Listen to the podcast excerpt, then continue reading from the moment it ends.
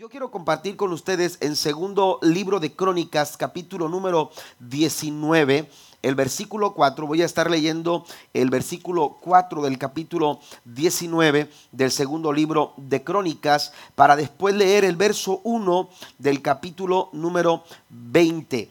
Amén. Dice la escritura eh, en segundo libro de Crónicas 19:4, habitó pues Josafat en Jerusalén, pero daba vuelta y salía al pueblo desde Berseba hasta el monte de Efraín y, y los conducía a Jehová, el Dios de sus padres. Amén. Hay algo interesante de la vida de Josafat. Josafat vino a tomar eh, el reinado, vino a ser el líder del pueblo de Dios eh, en Judá. Él vino, aleluya, a, hacer muchos cambios, vino a traer eh, este, una, un nuevo despertar en el corazón del pueblo hacia Dios. Y, el pueblo venía, hermanos, de una, de una crisis de liderazgo. El pueblo venía de, de tiempos complicados por causa del pecado, porque el liderazgo de Acab, el liderazgo de, aquellos que estaban al frente, hermanos, habían corrompido a todo el pueblo, se habían entronado, se habían posicionado,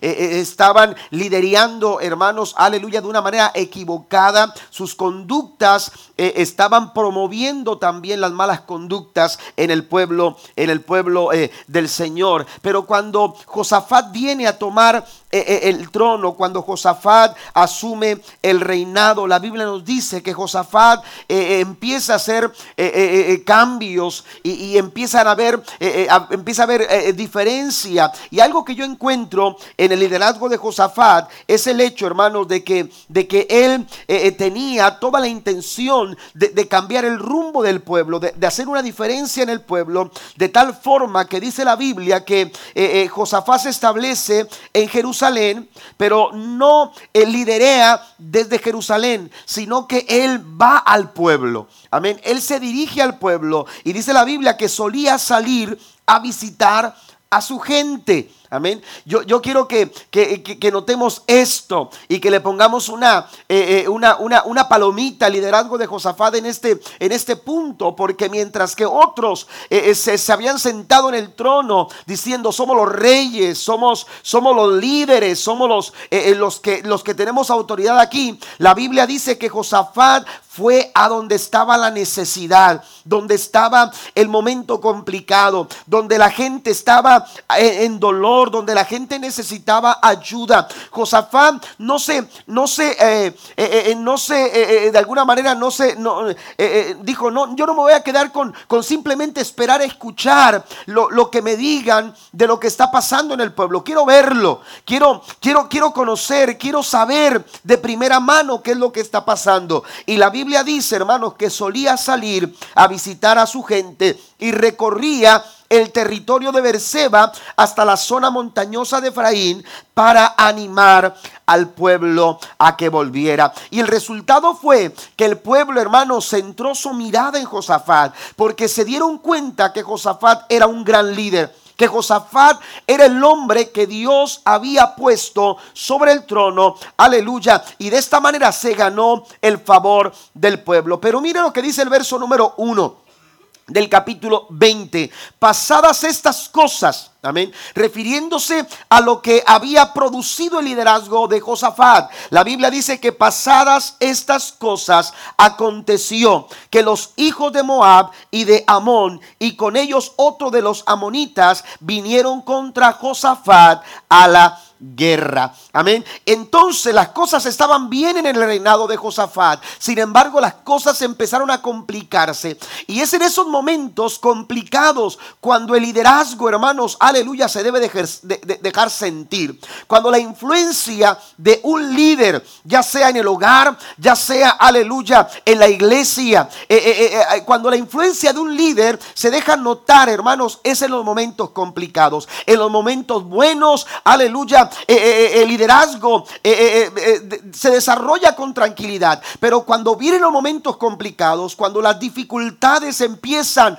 a tocar la puerta y entonces las cosas empiezan a ponerse difíciles, en esos momentos, hermanos, un buen líder marca la diferencia. Y para esto Dios había levantado a Josafat. Josafat había Dios había levantado a Josafat, aleluya, no para los momentos buenos, sino para estos momentos complicados, cuando el pueblo se miraba, aleluya, aterrado por una situación complicada. La Biblia nos enseña, hermanos, que un grupo de, pueblos eh, eh, eh, enemigos se levantaron, se, se unieron, aleluya, unieron su fuerza para salir a pelear contra, contra Josafat. Y empezaron, hermanos, aleluya, eh, a aterrar al pueblo y empezaron a abrumar al pueblo. Yo creo que todos en algún momento nos hemos sentido en una situación muy similar a la que el pueblo eh, en esta ocasión en el relato del segundo libro de Crónica capítulo 20 también ellos experimentaron. Momentos, aleluya, en que parece que no hay salida.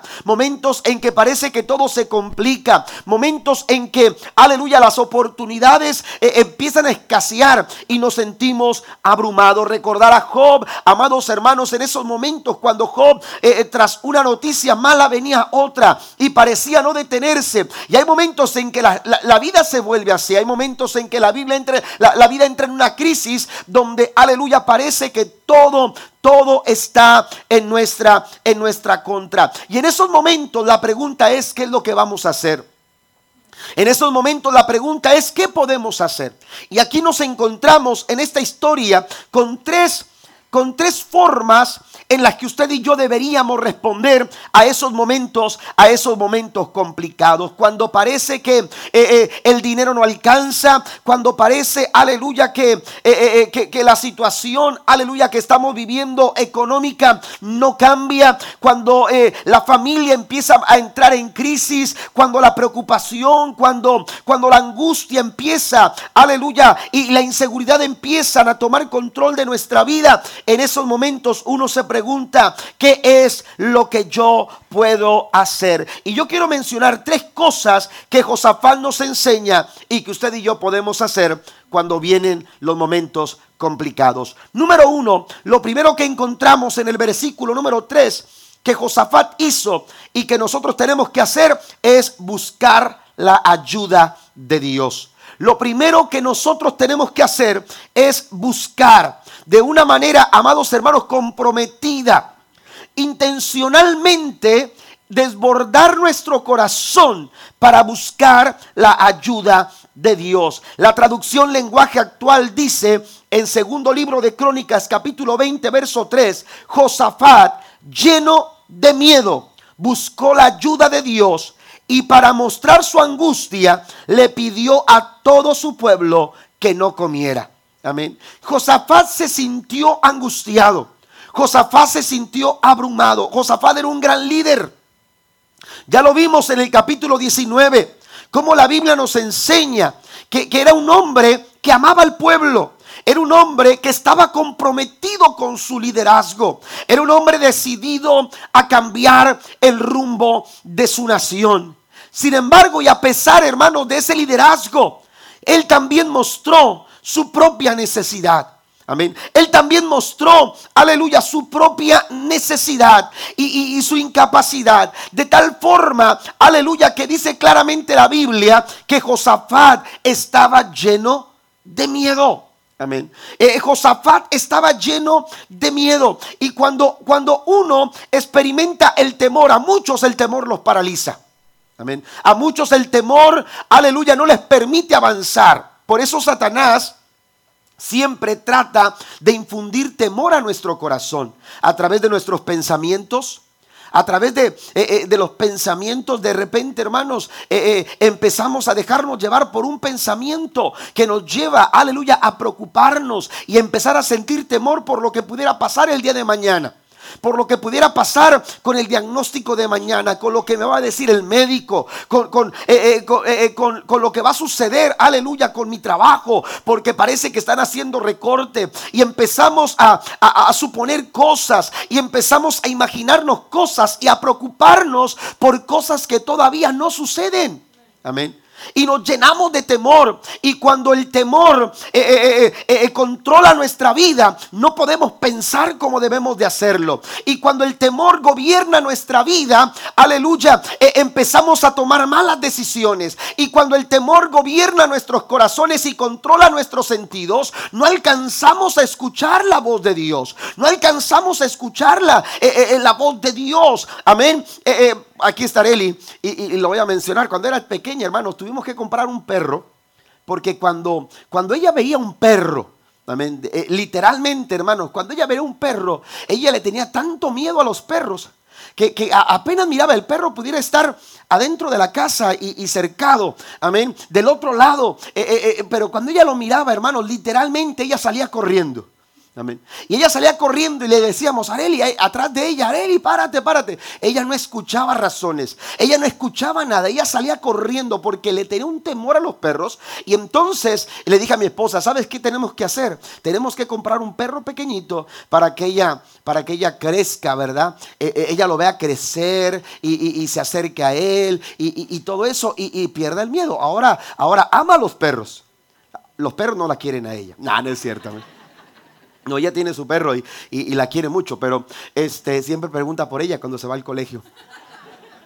Pero eh, resulta, hermano, que cuando hay temor, nuestros sentidos, aleluya, eh, eh, empiezan a ser controlados. Dios nunca infunde temor. Dios nunca te va a infundir miedo. Dios nunca te, infunde, te, infunde, aleluya, terror ni pánico. El terror no viene de Dios. El temor no viene de Dios. Dice la Biblia que el que ama a Dios, dice para los que aman a Dios, mucha paz hay para los que aman a Dios. Bendito su nombre para siempre. Cuando tú estás cerca de Dios, vas a experimentar su paz Vas a experimentar, aleluya, una tranquilidad que en ningún otro lugar tú vas a poder encontrar. Aleluya, por eso Satanás quiere intimidarnos y nos intimida eh, a través de lo que vemos, a través de lo que escuchamos. ¿Se acuerda de Goliat cuando a través de las palabras tenía un pueblo, hermanos, paralizado? Nadie tomaba la iniciativa de pelear contra él. ¿Por qué? Porque estaban intimidados. Ahora, hay que reconocer que como seres humanos nosotros experimentamos sentimientos y emociones. Y, es, y es eh, eh, natural, aleluya, de repente sentir eh, como que la, la, piel se te eriza, ¿verdad? Y de pronto se te pone, como dicen, la piel de gallina. ¿A poco usted no? no solamente al pastor. De repente sentimos como que la piel se, eh, se nos eriza, eh, un escalofrío, eh, una, una, emoción extraña. Aleluya, pero usted no se puede detener porque usted sabe que Dios está de su lado. Aleluya, en esos momentos cuando Satanás quiere intimidarlo, usted tiene que recordar las palabras del Señor, el amor de Dios, echa fuera todo el temor. Den un aplauso fuerte a nuestro Rey, nuestro Señor, el que nos ama. El ha depositado su amor sobre nuestras vidas, porque a través de su amor el Señor echa fuera todo el temor. Por eso, por eso tenemos que buscar la ayuda de Dios. Amén. Por eso tenemos que buscar la ayuda de Dios. La Biblia dice que él buscó Josafat cuando se vio abrumado, cuando se vio golpeado por la situación, cuando se miró eh, superado por la situación, cuando vio que la situación era más, más, eh, más grande que él. La Biblia dice que entonces, lleno de temor, lleno de miedo, buscó la ayuda de Dios. Amén. Y, no solamente él, sino que puso a todo el pueblo a orar. Es el momento de buscar la presencia de Dios. Es el momento de, eh, de buscar la ayuda de Dios. Cuando, cuando la situación golpea nuestras vidas, cuando la situación golpea el matrimonio, no es tiempo de pelear, no es tiempo de discutir, no es tiempo de debatir, es tiempo de buscar la ayuda de Dios. Cuando la familia es golpeada en sus finanzas, aleluya, cuando el, trabajo empieza a escasear, cuando la enfermedad golpea la vida física de algún integrante de nuestra familia, no es tiempo para otra cosa. Mire, a veces, a veces escucho personas decir ya todo lo que nos quede es orar. Ya todo lo que nos queda es orar. Y, cuando dicen esto me pongo a pensar, ¿qué sucede? Ya hicieron las diferentes cosas y esas diferentes cosas no le ayudaron en nada. Y como último recurso entonces les queda la oración. La oración no puede ser tu último recurso. La oración tiene que ser el primer, la primera opción. El primer recurso inmediato que usted y yo tenemos es doblar nuestras rodillas delante de nuestro Padre. La Biblia dice, aleluya, que cuando hacemos esto, nuestro Padre que nos ve en lo secreto nos va a recompensar en público. La oración no es nuestro último recurso. Todo lo que podemos hacer, aleluya, cuando las circunstancias eh, eh, golpean nuestra vida, lo que tenemos que hacer en primera instancia es buscar la dirección de Dios. Planear es importante. Usted puede planificar, aleluya, para salir de deudas, administrar su, su vida para poder salir de deudas. Pero usted antes de planificar tiene que orar al Señor. Tiene que buscar la ayuda de Dios. Y cuando tú buscas la ayuda de Dios, Dios te va a ayudar. Aleluya, de tal forma que Él te va a dirigir en los planes que tú tienes que realizar. ¿Está conmigo? La Biblia dice que Josafat buscó la ayuda de Dios. Amén. Buscó la ayuda, la ayuda de Dios. Segundo libro de Crónicas en el capítulo 20, verso 4 dice, de modo que los habitantes de todas las ciudades de Judá fueron a Jerusalén para buscar la ayuda del el Señor. Y todos estaban expectantes. ¿Qué es lo que va a hacer nuestro líder? ¿Qué es lo que va a hacer? Seguramente va, va a lanzar una orden que se prepare el ejército. Vamos a hacer esto, vamos a hacer lo otro. Todos estaban en la expectativa de lo que, de lo que Josafat iba a decir. Yo me, me imagino, hermanos, que cuando todos estaban, todos los de Judá, Dice que vinieron a Jerusalén. Allí estaba la multitud esperando a ver qué iba a hacer Josafat. Aleluya. Eh, quizás pensaban que iba a tomar la espada, levantarle y decirle, vamos a pelear. Pero la Biblia dice, hermanos, que cuando ellos estaban a la expectativa de lo que Josafat iba a hacer, el verso 3 dice que Josafat oró al Señor. Y cuando Josafat oró, el verso 4 dice que todos oraron también.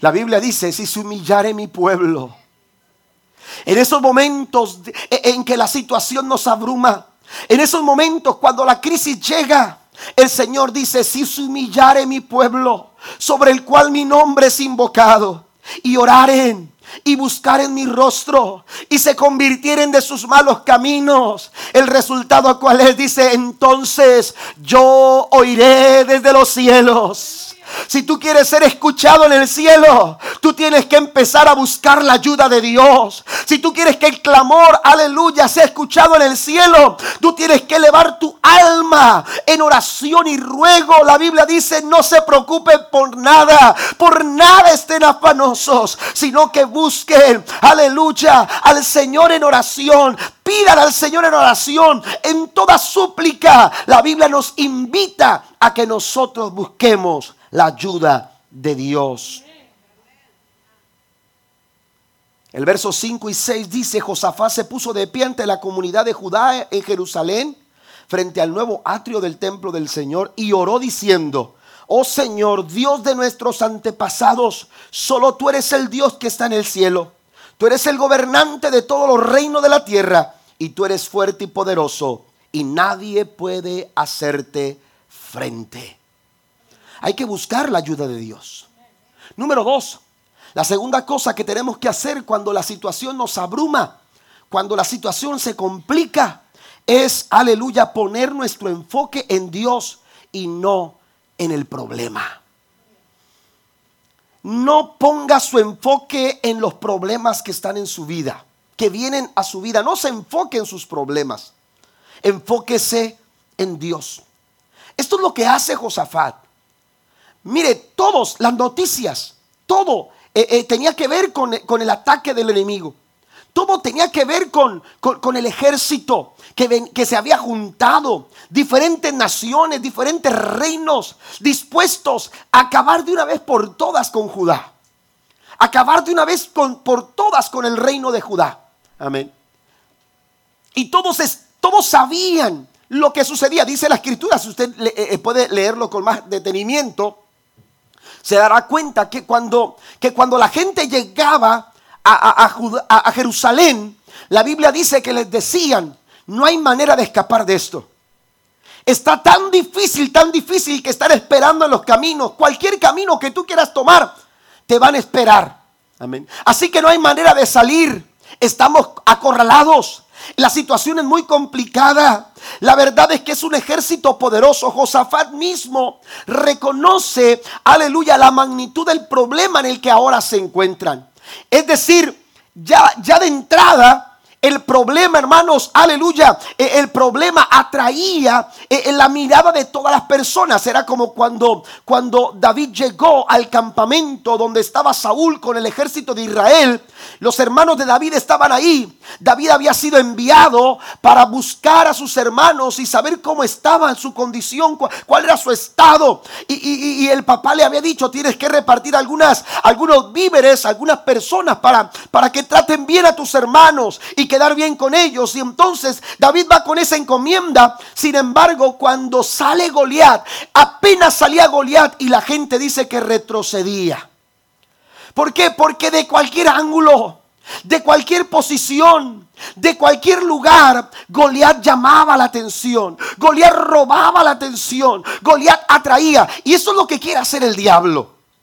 Y eso es lo que quiere hacer Satanás. Satanás nos quiere intimidar y, lo logra cuando Él atrae el enfoque de nosotros hacia el problema hacia la dificultad. ¿Qué sucedió con Pedro cuando él em, se bajó de la barca después de que Cristo le dijo, bueno, ¿quieres saber que soy yo? Ven y camina.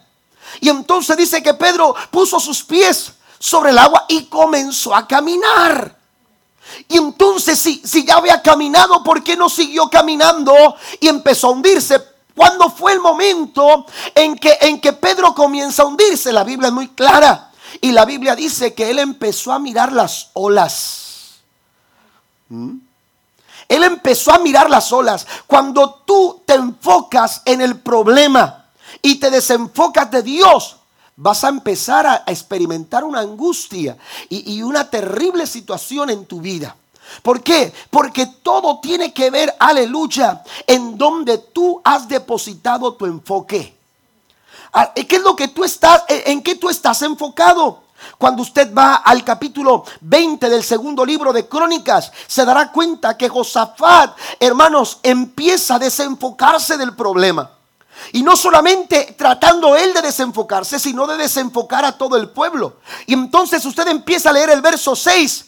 Y el verso 6 Empieza enfocado en Dios. La Biblia dice, y dijo, Jehová Dios de nuestros padres, ¿no eres tú Dios en los cielos y tienes dominio sobre todos los reinos de las naciones? ¿No está en tu mano la tal fuerza y poder que no hay quien te resista? Oh Dios nuestro, dice el verso 7, ¿acaso no expulsaste a los que vivían en esta tierra cuando llegó tu pueblo Israel? ¿Acaso no les diste esta tierra para siempre a los descendientes de tu amigo Abraham? Tu pueblo se estableció. Y usted comienza a leer, amados hermanos, eh, eh, hasta el versículo 11. Y la oración de Josafat es un enfoque en Dios. Es un enfoque en Dios. Usted alimenta el problema cuando usted se enfoca en el problema. Usted alimenta su, su, eh, eh, mal estado físico. Eh, usted empieza, aleluya, a alimentar un pensamiento. Y con esto, hermanos, usted alimenta la preocupación. Y lo que comenzó, aleluya, como, como, como un simple pensamiento, se vuelve una preocupación. Amén se vuelve una preocupación. Y, a veces las preocupaciones, hermanos, eh, desembocan en problemas nerviosos, en problemas estomacales, eh, eh, en otro tipo de problemas que tienen que ver con el corazón. Y, y, hay estrés, y hay preocupación, y hay angustia, y hay depresión, que son situaciones en las que, en las que ahora mismo, hermanos, encontramos a muchas personas. Muchas personas hoy tienen depresión, muchas personas hoy tienen estrés, muchas personas hoy padecen un sinfín de situaciones, hermanos, por causa de problemas como estos. ¿Por qué? Porque todo empezó con un mal enfoque. Todo comenzó con un mal enfoque. Es tiempo de desenfocarnos del problema y empezar a poner nuestra atención en el Dios que puede dar el resultado y la buena respuesta a nuestro problema. Alguien le da un aplauso al Señor. Es tiempo de enfocarnos. Las preguntas de Josafat determinan su enfoque. No eres tú, Señor. ¿Acaso no eres tú el que nos puede ayudar? ¿Acaso no eres tú el que ha hecho todas estas cosas? ¿Acaso no eres tú el que tiene dominio? ¿Acaso no eres tú porque no se trata del problema? Aleluya, el problema puede estar ahí, pero hay alguien más grande que tu problema y tú no puedes desenfocarte. El problema te quiere hacer pensar que, que, que no hay respuesta, que no hay solución, que no hay remedio, pero hay alguien más grande que tu problema que está aquí esta noche y él puede restaurar tu familia, Él puede restaurar tu casa, Él puede restaurar tus finanzas, Él puede restaurar tu vida. Pero tú tienes que enfocarte en Él. El salmista David decía en el Salmo 121, alzaré mis ojos a los montes. Y al igual que Josafat hacía una pregunta, porque tras una pregunta uno busca una respuesta. Aleluya. Cuando tú haces preguntas, las preguntas empiezan a enfocarte. Las preguntas empiezan a llevarte por un camino hacia la respuesta. Y David dice, voy a alzar mis ojos a los montes. Y entonces pregunta, ¿de dónde vendrá mi socorro? Aleluya. Y cuando tú preguntas algo como eso, la respuesta no se puede dejar esperar. Mi socorro viene de Jehová. Él hizo los cielos y la tierra bendito su nombre para siempre. Si tú buscas, si, si tú buscas la ayuda de Dios, Aleluya. Si tú te enfocas en el Señor y no en tu problema. Así fue como Josafat lo hizo. Josafat se enfocó en Dios y no en el problema. Una mujer llamada Curry, Ten Boom. Espero que se pronuncie así. Esta mujer, hermanos, eh, se destacó por ser escritora de algunos libros. Ella estuvo junto con su hermana y e, ellos eran una familia que, si no me equivoco, su abuelo tenía una casa de relojes y en Holanda, cuando, cuando la Segunda Guerra Mundial, cuando los judíos eran, eran, eran eh, llevados a, a los campos de concentración, eh, cuando toda esa, esa, esa situación se, se, dio en, en, la Europa de aquellos años, eh, su familia fue una familia, hermanos, eh, que, que, utilizaban el negocio para, para proteger a los judíos. Amén. Y detrás del negocio ellos tenían lugares donde escondían a los judíos para después llevarlos a lugares seguros.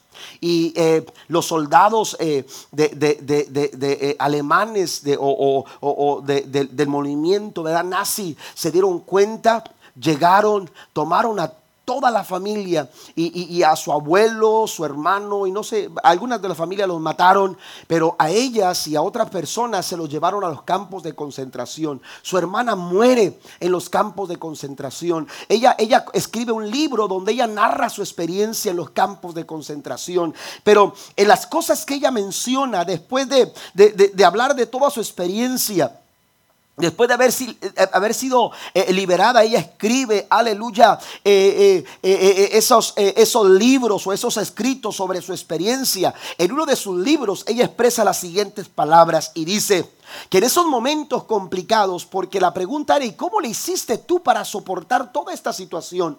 hasta que te liberaran. Y ella responde y ella dice, yo mantenía mi enfoque en el Señor.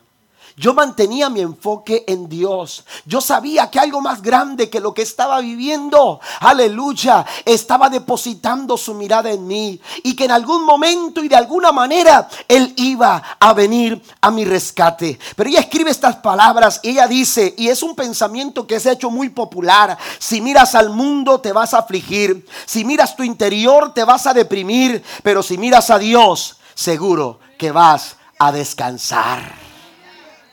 Todo tiene que ver hacia dónde estás mirando, hacia dónde tú estás enfocado, porque tu enfoque va a determinar tus sentimientos. Aleluya, va a determinar la forma en que tú eh, eh, eh, te, enfrentas a las circunstancias difíciles de la vida. El Salmo 34, versículo 5 dice, los que miraron a Él fueron alumbrados y sus rostros no fueron avergonzados.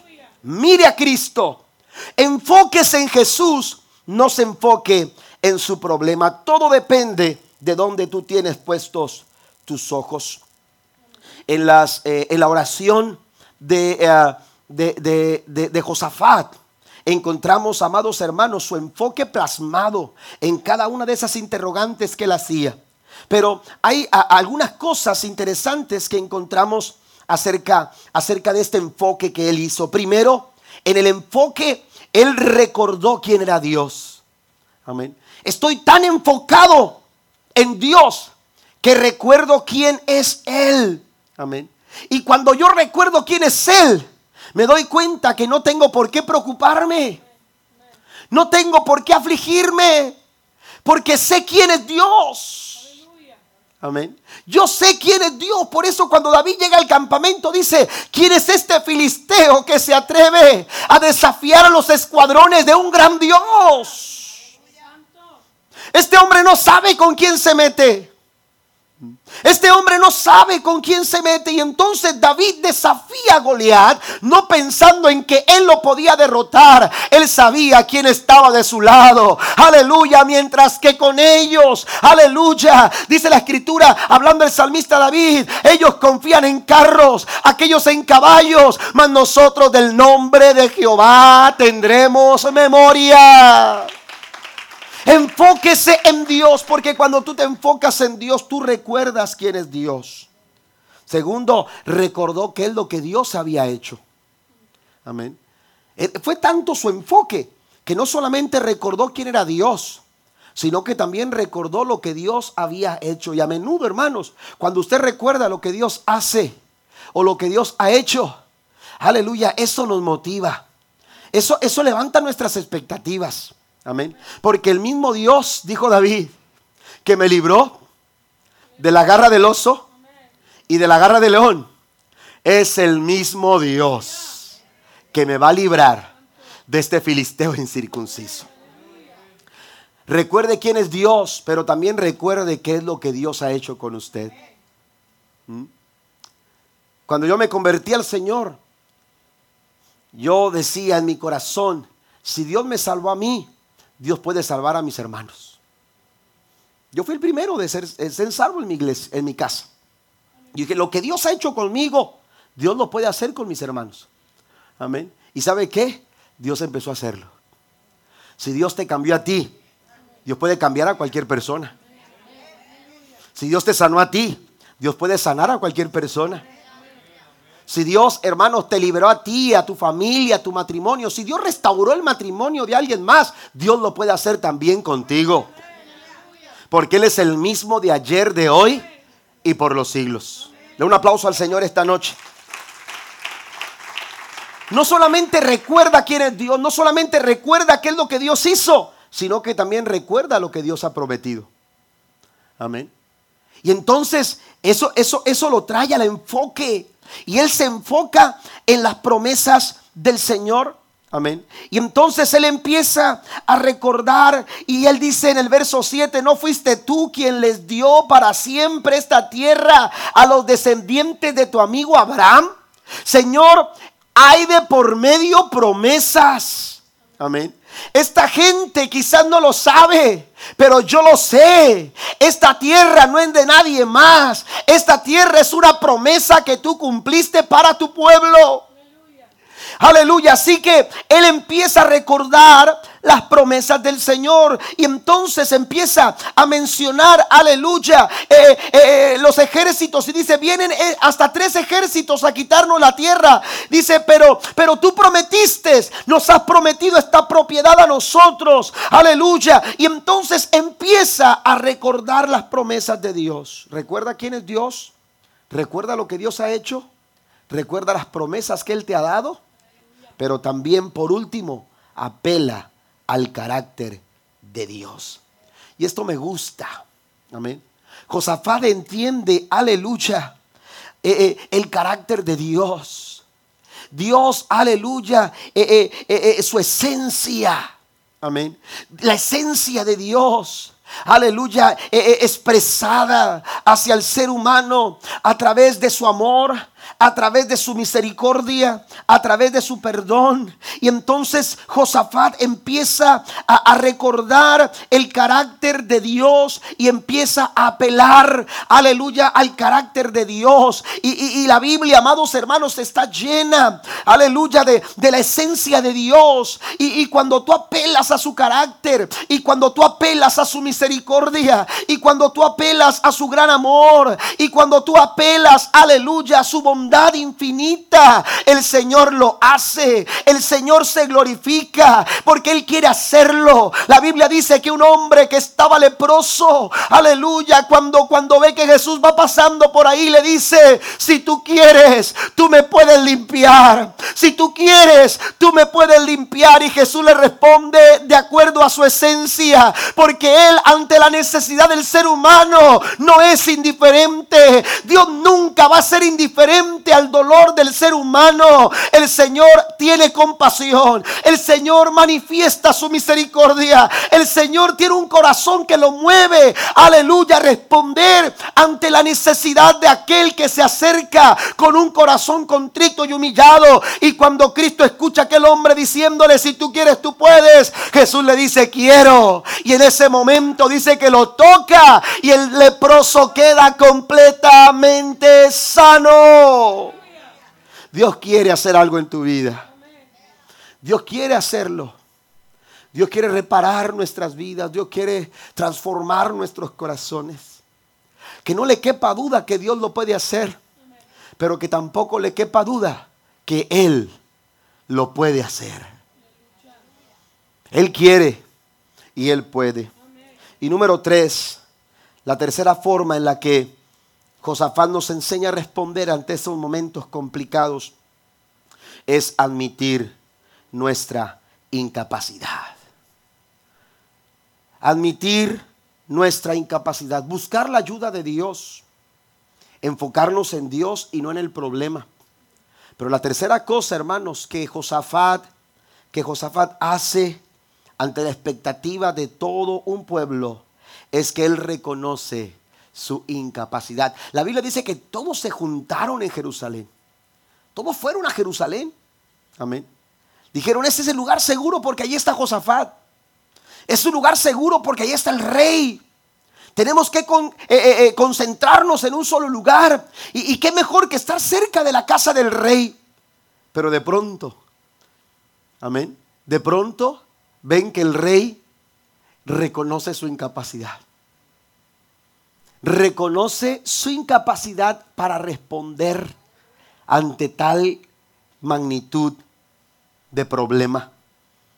Pero a diferencia de lo que humanamente nosotros pudiéramos llegar a pensar, amén, porque de pronto eh, uno dice, no es que no quiero que me vean llorar porque mis hijos, porque no quiero mostrarles debilidad. No quiero que me vea llorar mi esposa o preocupado porque, porque, porque no quiero mostrar signos de debilidad. A diferencia de lo que humanamente nosotros pudiéramos pensar, cuando nosotros en lo espiritual reconocemos nuestra incapacidad, le damos la oportunidad a Dios de trabajar en nuestras vidas. El orgullo, la vanidad, la soberbia, no permite que Dios haga algo.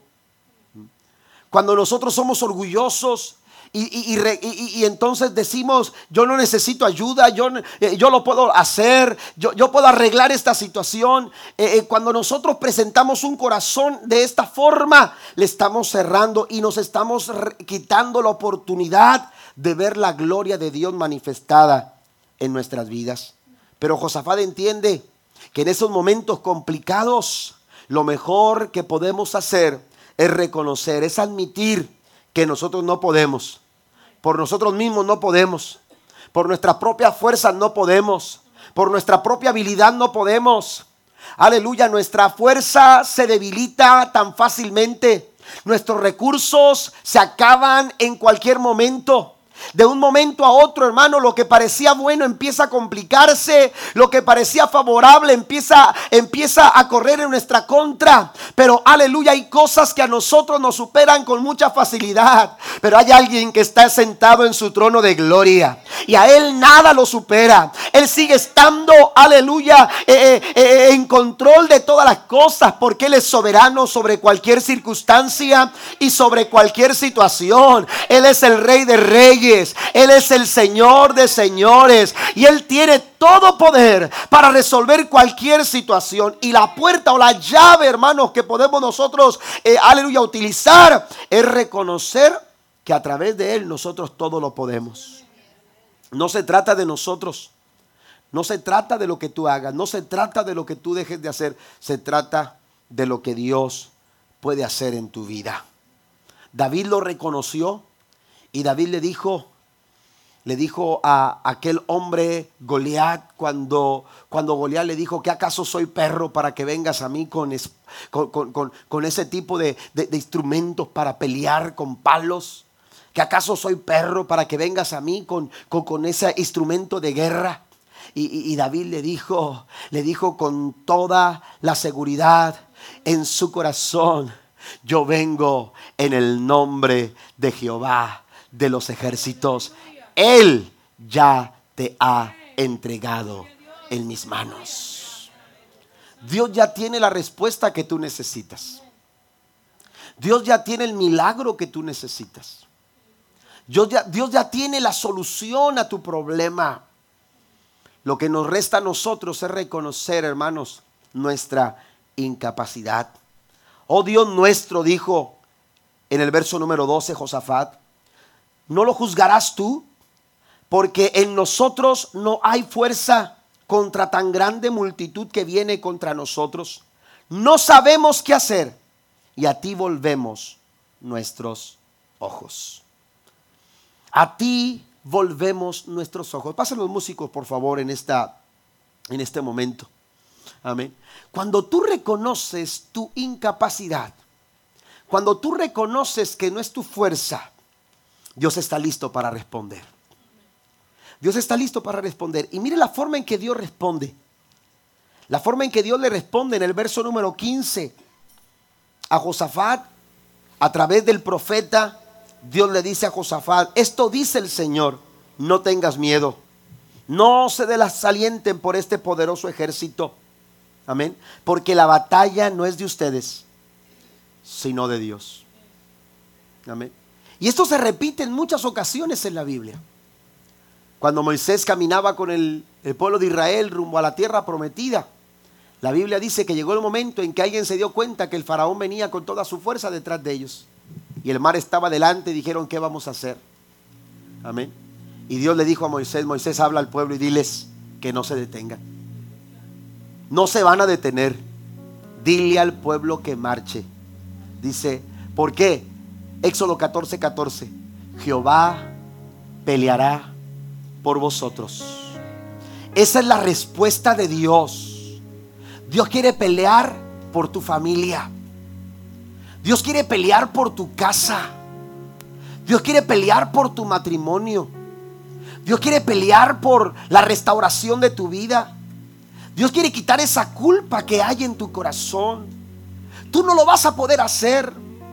Tú no te vas a poder librar de ese sentimiento de dolor y de sufrimiento que ha causado el pecado en tu corazón. A lo mejor tú buscas arreglarlo, a lo mejor tú buscas de alguna manera, eh, eh, de alguna manera disminuir eh, el dolor en tu corazón por la culpa que has cargado, pero no lo puedes hacer porque tú no puedes, no puedes hacerlo solo. Pero si tú te acercas a Cristo, Jesús ya murió en la cruz del Calvario por ti. Y Él derramó su sangre. Y a través de su sangre la Biblia dice, hay remisión de pecados.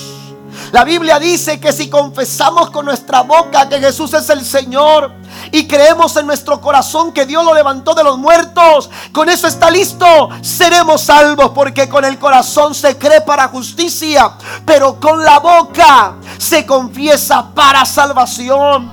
Todo lo que tienes que hacer es reconocer que por ti mismo no puedes, pero con Cristo todas las cosas son posibles. Relájate. Le dice el Señor a Josafat, no tengan miedo. Ustedes tienen que saber que esta batalla no es suya. Esa enfermedad no es tuya. Ese problema no es tuyo. ¿Alguien lo cree? Esa situación complicada que estás viviendo en tu casa no es tuya. Se tiene que ir de tu casa. Se tiene que ir esa enfermedad de tu cuerpo. Se tiene que ir ese problema de tus pensamientos. Dice el Señor, no es tuya. No es tuya la batalla. Lo que pasa es que a veces nosotros, hermanos, las hacemos nuestras. Las hacemos nuestras y queremos. Es que yo lo puedo hacer, no necesito a Dios. Es que yo lo puedo lograr, es que yo puedo, yo, yo, yo, yo puedo eh, eh, solventar esta situación. No nos equivoquemos. No podemos. No podemos. Por eso el Señor ha llegado a nuestras vidas. El verso 17 y 18 dice, ustedes no tendrán que intervenir en la batalla. Simplemente Oiga, quédese quietos. Pero ¿sabe qué? Que a veces somos como nuestros niños cuando son pequeños. Usted dice, siéntese aquí, no se mueva. Y apenas se voltea usted y ya el niño está arriba de las escaleras. ¿Verdad? ¿Me entiende? Y a veces así usted también es. Dios te dice, estén quietos. Pero usted dice, Señor, es que no me puedo quedar quieto, no me puedo quedar quieta, tengo que ir al banco, tengo que ir al abogado, tengo que ir a hacer esto, tengo que responderle a esta persona, tengo que eh, eh, pelear por esta situación. No puedo dejar que esa persona me diga, eh, oiga, y, empezamos a querer pelear las batallas porque las hacemos nuestras. ¿Mm? ¿Y qué es lo que sucede? Caminamos en dirección equivocada. El Señor dice, estén quietos es el momento de estar quietos. Y usted dice, pastor, pero ¿cómo puedo estar quieto? Yo no puedo estar quieta, no puedo estar encerrada en mi cuarto, no puedo estar aquí, tengo que hacer algo porque si no, siento que, que la cosa se va a complicar. ¿Sabe cuál es la forma de estar quieto? Póngase de pie, por favor. Y lo voy a decir de esta manera. ¿Sabe por qué a veces no estamos quietos?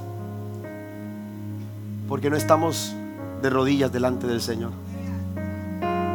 El único lugar donde tú vas a estar quieto es en la presencia del Señor. Pero no acostumbramos a orar. No acostumbramos a buscar al Señor. No acostumbramos a depositar nuestra confianza en Dios. Por eso no estamos quietos. Pero cuando tú vienes a la presencia del Señor, dice el Señor en su palabra, en mi presencia hay plenitud de gozo y delicias a su diestra para siempre. Tenemos que venir a la presencia del Señor. Porque el único lugar, tú no vas a estar en, eh, quieto en el banco esperando que te aprueben un, préstamo o en la financiera esperando que te aprueben un, préstamo que logre pagar la otra deuda que, pagaste con otra deuda porque buscaste allá otro, eh, eh, eh, otro prestamista y ahora estás endeudado en todas partes. Nunca vas a estar quieto. Nunca vas a estar quieto si tú no acostumbras a traer todas tus cargas, todas esas situaciones complicadas a la presencia del Señor. Lo que tenemos que hacer, iglesia, es reconocer que necesitamos la ayuda de Dios. Necesitamos enfocarnos en Dios y no en el problema, pero también necesitamos reconocer nuestra incapacidad. Yo no puedo, Señor, pero tú todo lo puedes. ¿Alguien lo cree esta noche? Estén quietos para que vean la salvación que el Señor les dará. Habitantes de Judá y de Jerusalén, no tengan miedo, ni se acobarden, porque yo el Señor estaré con ustedes. Y la Biblia dice, en ese momento, que todos se postraron su rostro en tierra y adoraron al Señor. ¿Qué le parece si hacemos lo mismo esta noche? ¿Qué le parece si venimos a este altar y nos postramos delante de la presencia de Dios y lo empezamos a adorar? Y lo empezamos a adorar. ¿Sabe que la adoración es una forma de enfocarnos en Dios? La adoración no te permite ver a otro lado. Si tú adoras de corazón, tú vas a estar enfocado. Tú vas a estar enfocado en Dios. Por eso es bueno adorar a Dios en todo tiempo. Por eso es bueno orar al Señor. Por eso es bueno buscar su rostro. Las disciplinas espirituales, cuando las practicamos, nos ayudan a estar bien enfocados en el Señor. Y esta noche, esta tarde, tenemos nosotros que postrarnos delante de la presencia del Señor y estar quietos. Descansar nuestros corazones en la presencia del Señor. Yo no sé cuál es la presión que hay sobre tu vida. Yo no sé cuántas cosas se han, aleluya, acomodado para que tú te sientas abrumado en esta hora. Yo no sé, pero a veces sucede, hasta parece que las situaciones se ponen de acuerdo, tal como lo hicieron aquellos pueblos para venir en contra de Josafat y el reino de Judá. Pero las mismas palabras que Dios le dio a Josafat y al pueblo de Judá, el Señor nos las da en esta noche. Y Dios dice en su palabra, no tengan miedo. No dejen que el temor, aleluya, controle sus vidas. No tengan miedo porque no es su batalla, no es su problema, no es tu enfermedad, no es tu dificultad. La batalla no es nuestra, la batalla es de nuestro Dios. Y quiero decirle de esta noche, familia, iglesia, si tú dejas que Dios pelee esa batalla, yo quiero decirte algo. Dios nunca ha perdido una batalla. Dios nunca ha perdido una batalla. Él es guerrero victorioso. Él es el Dios todopoderoso. Dice la escritura que Él es gigante, que va delante de nosotros. Poderoso gigante que va delante de nosotros. Ese problema se enfrentará al gran Dios al cual nosotros servimos. Créalo con todo su corazón.